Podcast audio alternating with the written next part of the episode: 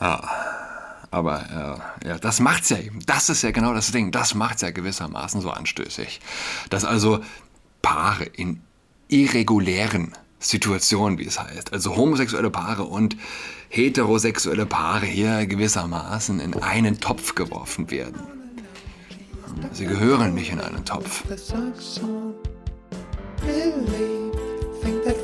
Hallo und herzlich willkommen zu Adrats Podcast. Mein Name ist Julian Adrat. In Deutschland könne Fiducia Supplicans klärend wirken, weil der Text im Anschluss an den synodalen Weg den Bitten vieler Synodaler um Segnungen homosexueller Paare entgegenkomme. So Bischof Oster lese ich von katholisch.de. Katholisch.de ist das kirchensteuerfinanzierte schwarze Propagandaloch der Staatskirche. Nichtsdestotrotz lese ich daraus. Andererseits könnte er eine Entwicklung, die Gefahr läuft, sich von der Weltkirche zu entfernen, aufhalten, indem er ausdrücklich Liturgien und Rituale äh, solcher Segnungen untersagt. Inzwischen seien längst Initiativen gestartet worden, die solche Texte und Liturgien entwerfen wollen oder schon ausformuliert haben, um den Segnungen einen Rahmen analog zu einer Trauung zu geben. Auch für den weltweiten synodalen Prozess sieht Oster einen klärenden Einfluss des Dokuments. Werde die Erklärung entsprechend ihrer Neuerungen. Bei der Lehre vom Segen aufgenommen, bliebe das Thema bei der Weltsynode kommenden Oktober grundsätzlich außen vor, hofft der Bischof. Und die Synodalen könnten sich nach dem Wunsch von Papst Franziskus nun tatsächlich konzentrierter um das eigentliche Hauptthema kümmern, nämlich darum, eine mehr synodale, missionarische und partizipative Kirche zu werden. Das sind gute Punkte, ähm, die Bischof Oster da macht.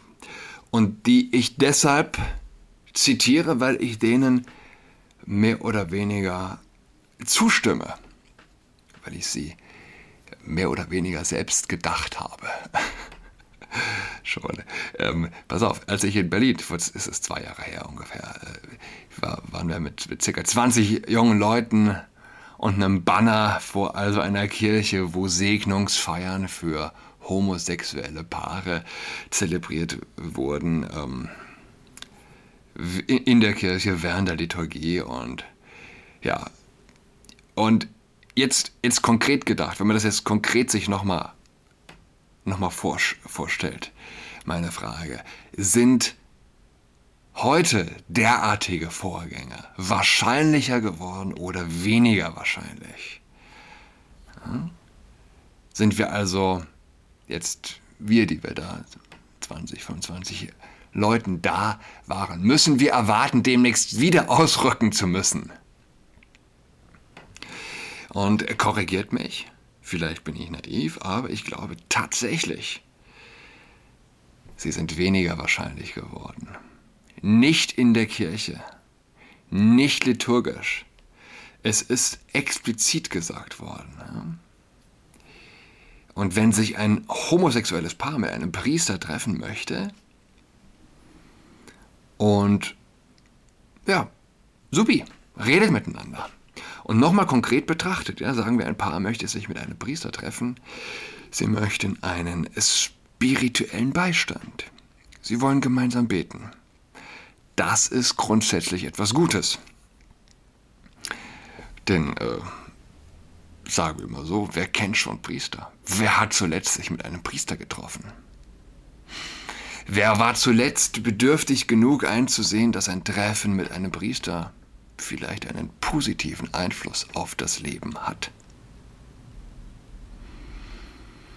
Ich habe alle 22 queersensiblen Seelsorger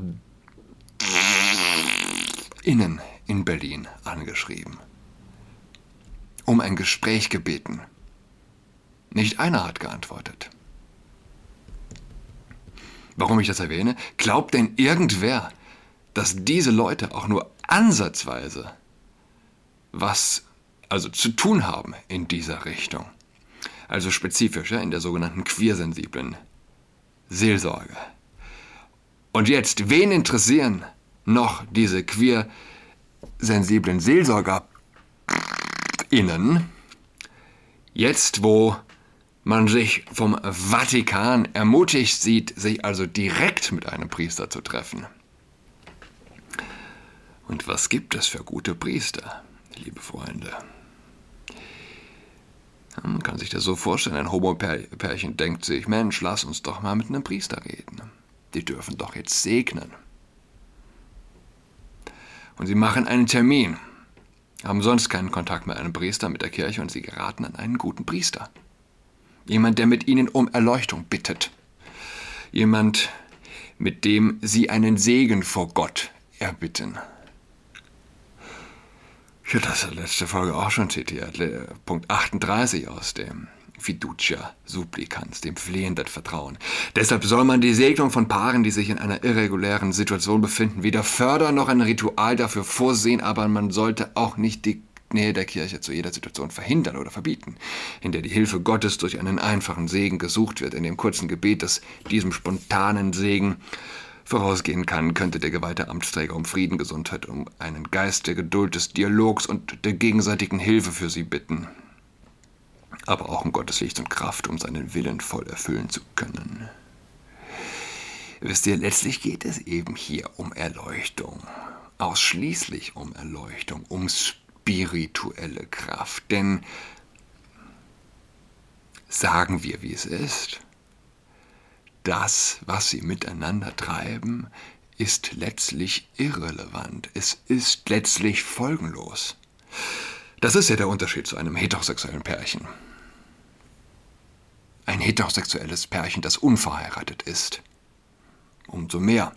Was gibt's da für Abgründe, womöglich? Für kleine schmutzige Lügen. Jeder Geschlechtsverkehr, wenn sie verhüten, ähm, ja, umso mehr ist ein Lügen. Ja. Er oder sie möchte gerne Kinder.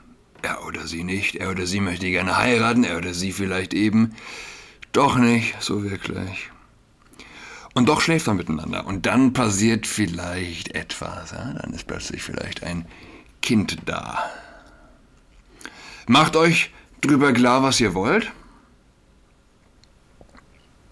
Denn es gibt Konsequenzen.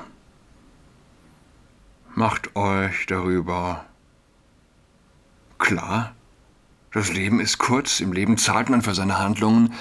Lasst uns beten und ich segne euch, dass ihr das erkennen mögt, kann der Priester vielleicht sagen. Und man merkt, es ist etwas völlig anderes. Hier geht es um Leben und Tod. Nicht selten geht es nicht nur um Leben, sondern auch ganz direkt um Tod. Und damit verglichen, was unser Homopärchen treibt. Völlig irrelevant. Völlig irrelevant. Nicht für ihre Seelen, aber in Bezug auf die konkrete Teilhabe am Weltgeschehen, wenn man so will.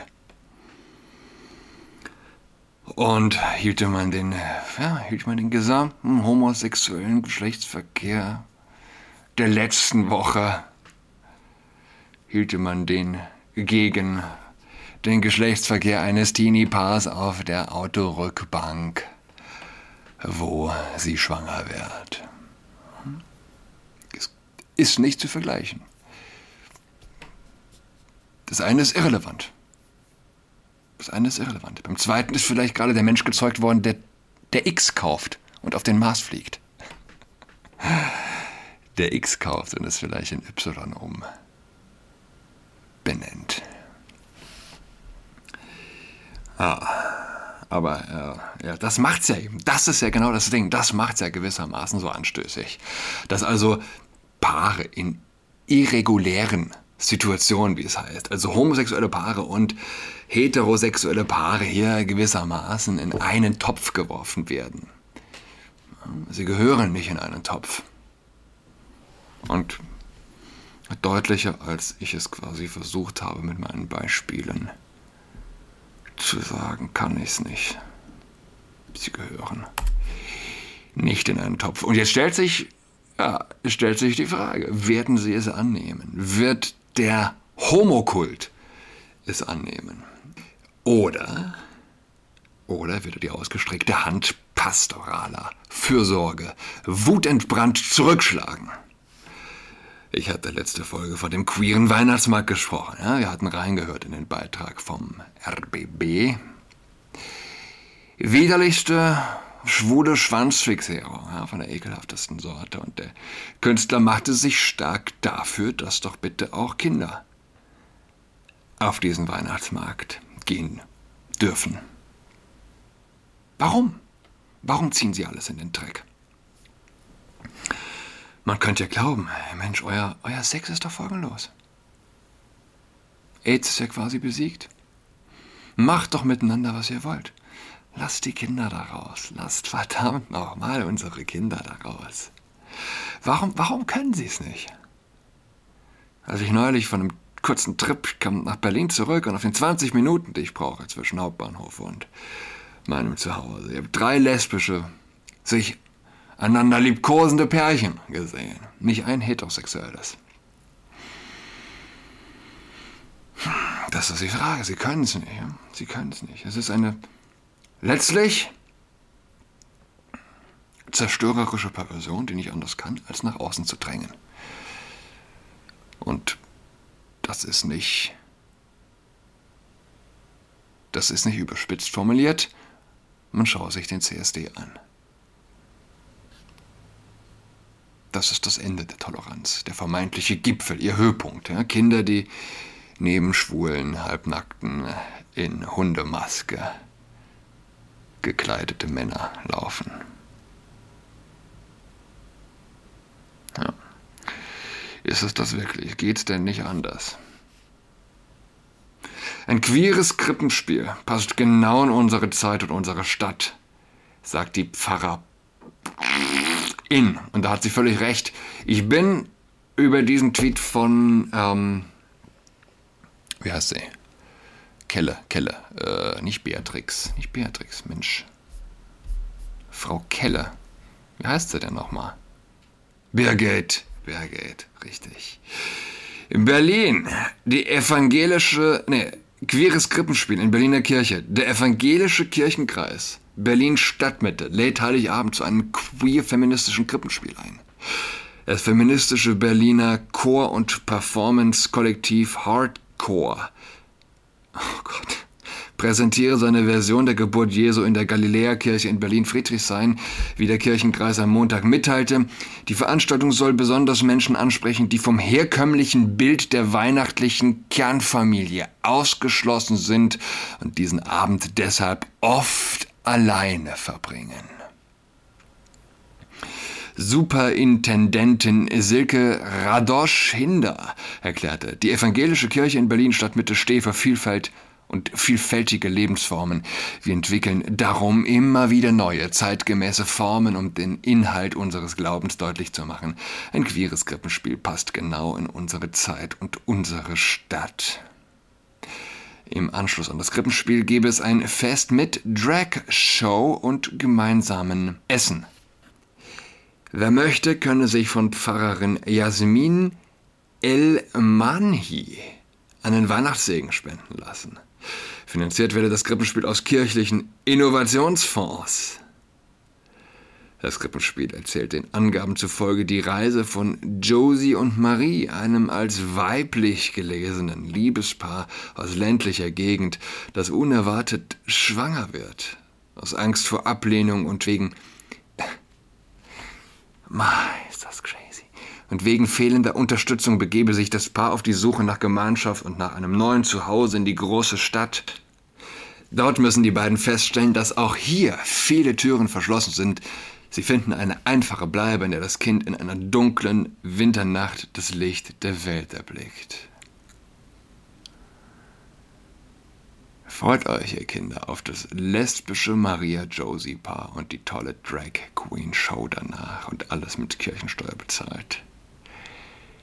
Die evangelische Kirche hat rechtzeitig zu Weihnachten noch einen neuen Anbietungsversuch an die Queer-Szene hinbekommen.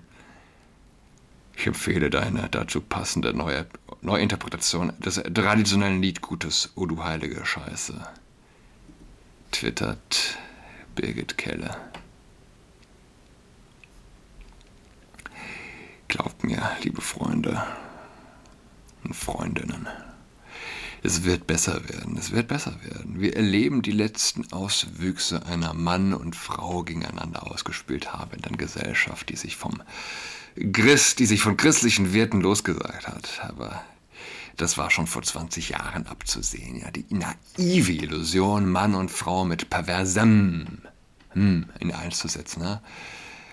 Perversem, ich formuliere jetzt mal bewusst dinglich, weil letztlich, ähm, ja,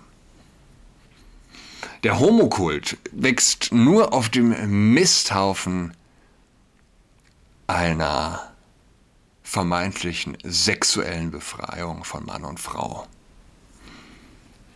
Und da muss man nicht mit dem Finger auf, ähm, auf sie zeigen. Ich habe das mit 13 nicht weniger verstanden als heute mit 33, aber es sind Wahrheiten, die man nicht kommuniziert bekam. Ja? Wenn ich mich erinnere an Talkshows, wo Menschen versucht haben, katholische Sexualmoral zu verteidigen, es, es gab nichts Jämmerlicheres. Okay, ihr? Goethe träumt. Habt ihr gehört? Er träumt. Hm? Jetzt knurrt er im Schlaf. ähm, ja, es gab nichts Jämmerlicheres. Und heute, heute würden, würde niemand mehr eingeladen werden, ja, um sie zu verteidigen. Schlicht und ergreifend. Aber deshalb, weil es mehr Menschen gibt, viel mehr Menschen gibt, die wirklich intellektuelle Kraft haben, diese zu verteidigen. Und weil es mittlerweile auch, mittlerweile sind viel zu viele irre Dinge passiert. Nicht mal die Sexualmoral ist irre für den Kirchenfernen. Die Gesellschaft ohne Sexualmoral ist ganz offensichtlich irr, völlig irr. Und das erkennt, ja, das erkennen heute die Kritik also an diesem Wahnwitz in der Gesellschaft. Der ist mittlerweile doch von ganz anderer Qualität. Ich wünsche euch frohe, frohe Weihnachten. Eine gute Zeit. Lasst euch nicht stressen. Wir hören einander. Tschüss. She's got COVID-19, she's tucked in all alone. She is tucked in toweling with her socks on. She's got COVID-19, she's tucked in all alone. She is tucked in toweling with her socks on.